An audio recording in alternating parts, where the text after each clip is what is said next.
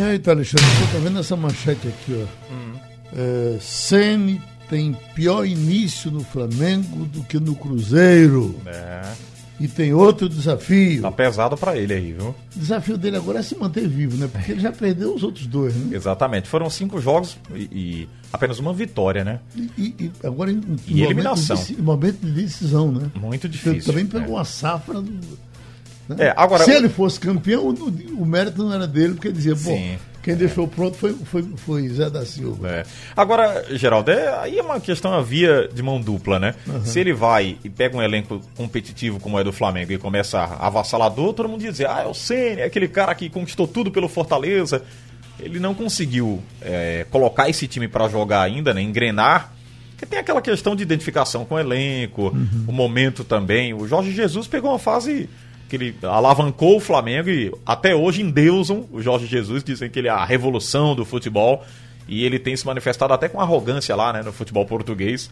A última dele é que a jornalista vai perguntar para ele se é, da qualidade, se ele viu um time com um pouco mais de qualidade, ou poderia ter um pouco mais de qualidade em campo, ele diz que ela não entende de qualidade. Aí é uma coisa profundamente lamentável. Né? Ele disse que não foi machismo, não sei o que tal, mas repercutiu muito mal com os jornalistas, com as pessoas do futebol. Você acha que a torcida do Flamengo já perdeu a paciência com o Gerson? Já, já, sem dúvida. Já tá sem dúvida.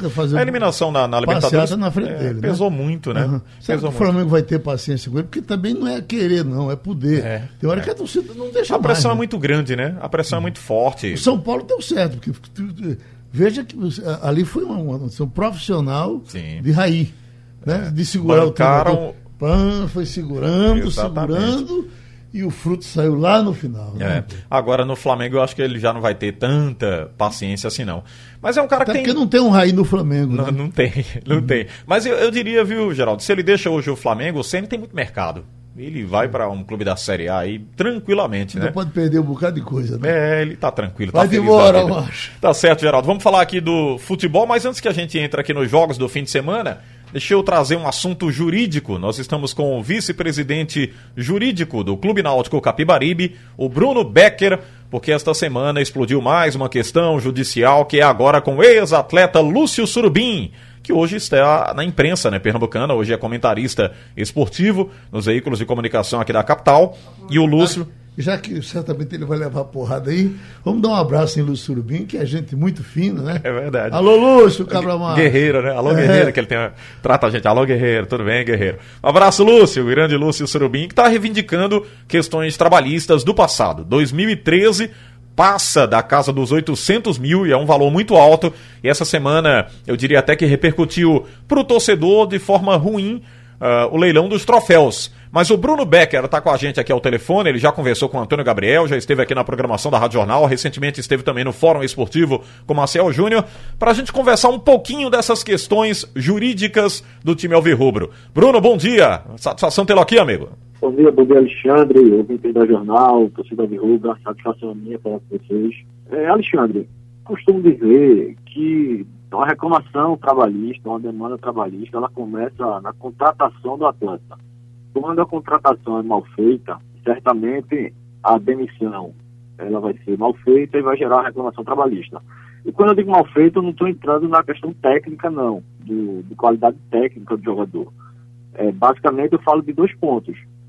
O primeiro é contratar um jogador, um atleta, que não cabe na folha, e aí, obviamente, no pagamento da, dos salários da remuneração é algo iminente, é. e aí tem um reflexo na demissão, porque vai gerando um passivo ao longo do, do contrato. E, e a segunda hipótese, quando eu, quando eu falo de má contratação, é do ponto de vista de não obediência aos, dispositivos legais. E aí eu cito como, como exemplo clássico, em que a gente tem se deparado muito lá no, no Náutico, de contratações ah, de, de, de, anos anteriores, contratações é, antigas, reclamações trabalhistas antigas, que é o descumprimento, por exemplo, do artigo da Lei Pelé, é, que indica que a remuneração do atleta ela pode ser composta do salário, que é comumente chamado de carteira, hum. e do direito de imagem. É, só que essa remuneração ela precisa é, obedecer à proporcionalidade da Lei Pelé, que é, no máximo 40% da remuneração do atleta ah, pode ser é, colocada como direito de imagem. E 60% como salário. Então, traduzindo, um, atleta contratado por 100 mil reais, no máximo ele poderia receber 40 mil de margem e, e no mínimo 60 mil de carteira, de salário. Via de regra se descumpria isso. Uhum. E aí a consequência, junto com o não pagamento a, a, ao longo do contrato de valores, a, a, consequência era uma reclamação trabalhista. Na reclamação trabalhista, quando há o, o, o, descumprimento dessa proporcionalidade, o direito de imagem, a parte excedente dos 40%, ele é integrado ao salário, incorporado ao salário. E aí a indenização aumenta absurdamente. E, aí, e como consequência, não, consegue pagar. Ah, então, por isso que eu digo, a origem de, de várias reclamações trabalhistas, a grande maioria, é contratação. É, o, caso, o caso que você citou aí, do, do, do Surubim, ah, foi da época de 2013, quando ele era gerente de futebol. A reclamação trabalhista de 2015, ele ingressou com ação em 2015. E um dos pontos a, a, que a sentença condenou o clube foi exatamente porque é, o Lúcio tinha direito de imagem. Só que o Lúcio não estava exercendo a função de atleta. Então não caberia a ele receber uma remuneração parte da remuneração como direito de imagem. Direito de imagem é para o atleta, para o jogador uhum. uh, e para o treinador. Mas, é, na época, se, se formalizou com ele, com ele isso, não houve pagamento. E na, na condenação, o, o, juiz, além de mandar pagar o valor em aberto, óbvio, incorporou o valor da imagem e salário. E aí o, a condenação aumentou. É, isso reflete no, no cotidiano do clube, e principalmente no futebol, porque se cria uma folha paralela. É. Ah, hoje o, Náutico tem algo em torno de 250 mil de folha paralela. E a gente não tem como deixar de pagar isso. É difícil, porque né? Porque se a gente deixar de. Pois é.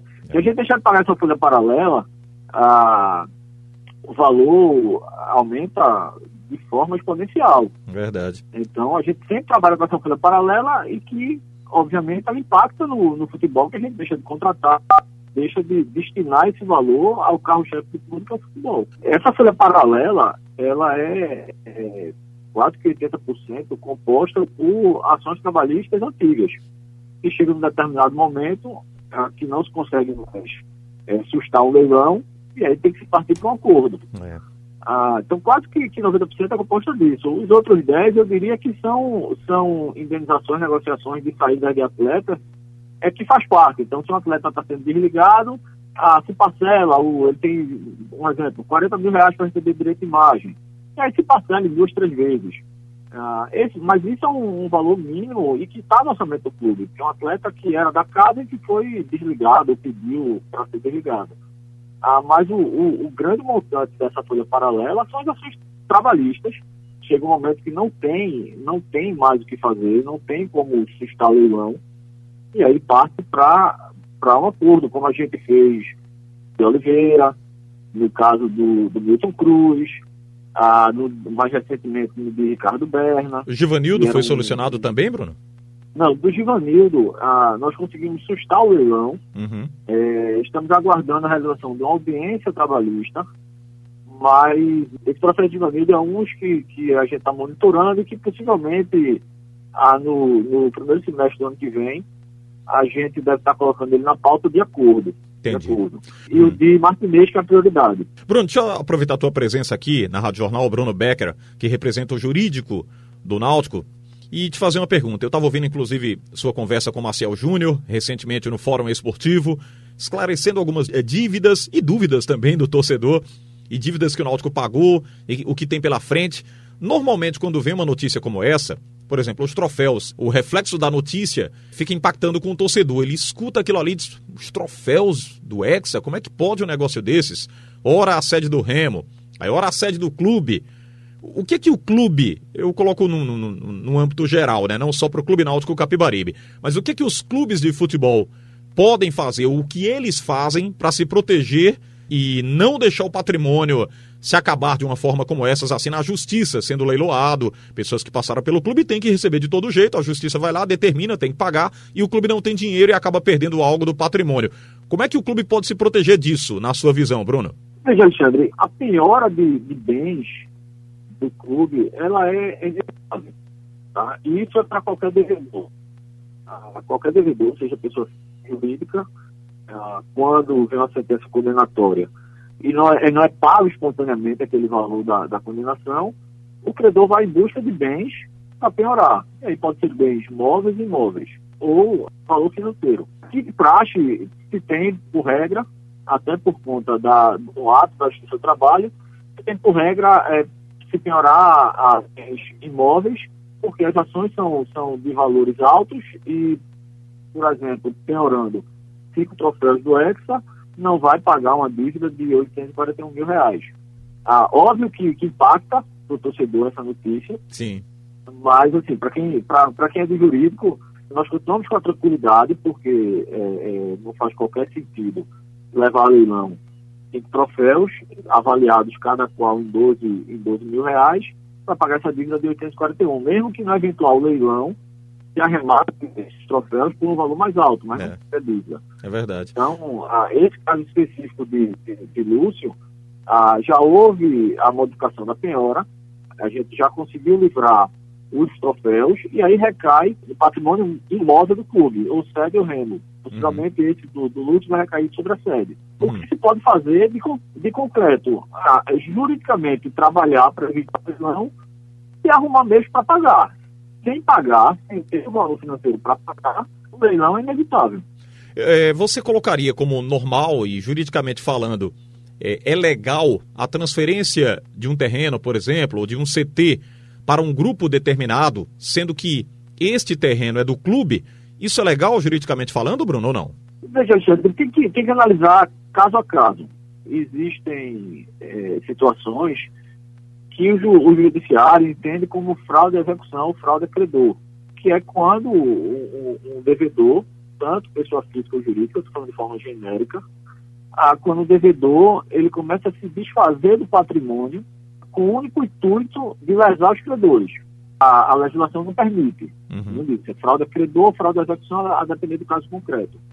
É, então, assim, de uma forma genérica, não tem como eu falar se é legal ou ilegal. Tem que ver o caso concreto. Entendi. Quando foi vendido, se o patrimônio é maior do que, do que o patrimônio que vai restar é maior do que o valor do, da dívida. Por exemplo, um, um, alguém que tem uma dívida de um milhão e tem um patrimônio de, de 10 milhões. Ele pode se desfazer ah, de 8 milhões do patrimônio dele. É, verdade. Porque aquela, aquela, aquele débito de um milhão continua garantido por, pelo patrimônio restante dele de 2 milhões. Então varia muito do, de caso a caso. Entendi. Bruno, para a gente fechar essa nossa conversa, considera de uma forma bem avançada essas negociações? Para você foi um avanço considerável nessa diminuição das dívidas do Náutico? É, nós, nesse, ao longo desse ano de 2020, nós fizemos ah, entre decisivos trabalhistas, nós pagamos algo em torno de 4 milhões de reais. Foi 10% da dívida. 10% pode parecer pouco, mas no, no cenário atual, do ano extremamente atípico, é, é, um, é um, valor, um valor alto. E ah, o simbolismo disso significa que o clube está honrando os compromissos ah, com aqueles que, que trabalharam para o clube. O clube não está se furtando disso, essa gestão não está se furtando disso. É, em relação à questão do patrimônio, Alexandre, é, é bom deixar claro o seguinte: a, o imóvel ser especial de preservação, chamado IEP, como a garagem do Remo recentemente e a sede, ou até mesmo ele ser tombado, não impede por si só o leilão. Entendi. Ele pode a leilão. Uhum. A, a, grande questão é, é uma forma que, que se tem de diminuir o interesse de eventual arrematante. Ah, e pegando o exemplo a, a do, da garagem do Remo, até o mês passado, poderia ser que, que houvesse uma especulação imobiliária de uma construtora querendo adquirir o terreno para construir um prédio. Hoje, esse interesse mais, não mais existe, porque quem arrematar aquele imóvel vai ter que dar a mesma destinação que ele tem hoje, garagem do Remo do Clube Náutico Caparibe. Então, na prática, perde o interesse de qualquer pessoa arrematar o, o patrimônio. Muito obrigado então ao Bruno Becker, o vice-presidente jurídico do Clube Náutico Capibaribe, conosco aqui no Bate Rebate da Rádio Jornal. Só para fechar, os jogos do fim de semana, amanhã no Arruda, 17 horas a bola rola para Santa Cruz e Ferroviário. É o último jogo desta fase classificatória para outra que vai apontar os oito e aí quatro consequentes para a Série B de 2021. A outra fase é muito importante, o tricolor quer fechar esse jogo aí com vitória contra o Ferroviário. No domingo, 16 horas, esse jogo mudou, né? Tava programado para as 8 e meia da noite, passou para as 4 da tarde no Morumbi, São Paulo Esporte. O problema é, O São Paulo agora é o primeiro colocado, tem 44 pontos ganhos. O esporte é o 16 ali na porta da zona do rebaixamento, com 25 pontos. E 18 e 15 do domingo, no Orlando Scarpelli, a bola vai rolar para Figueirense e Náutico. Figueirense na zona do rebaixamento, 18 colocado com 22 pontos. O Náutico é o 17 com 24 pontos. Portanto, futebol do fim de semana, você vai acompanhar tudo aqui na Rádio Jornal com Screte de Ouro. É isso aí, Geraldo. Um abraço é para todo mundo. A gente volta aqui na programação da Rádio Jornal logo mais. No assunto é futebol, segundo tempo.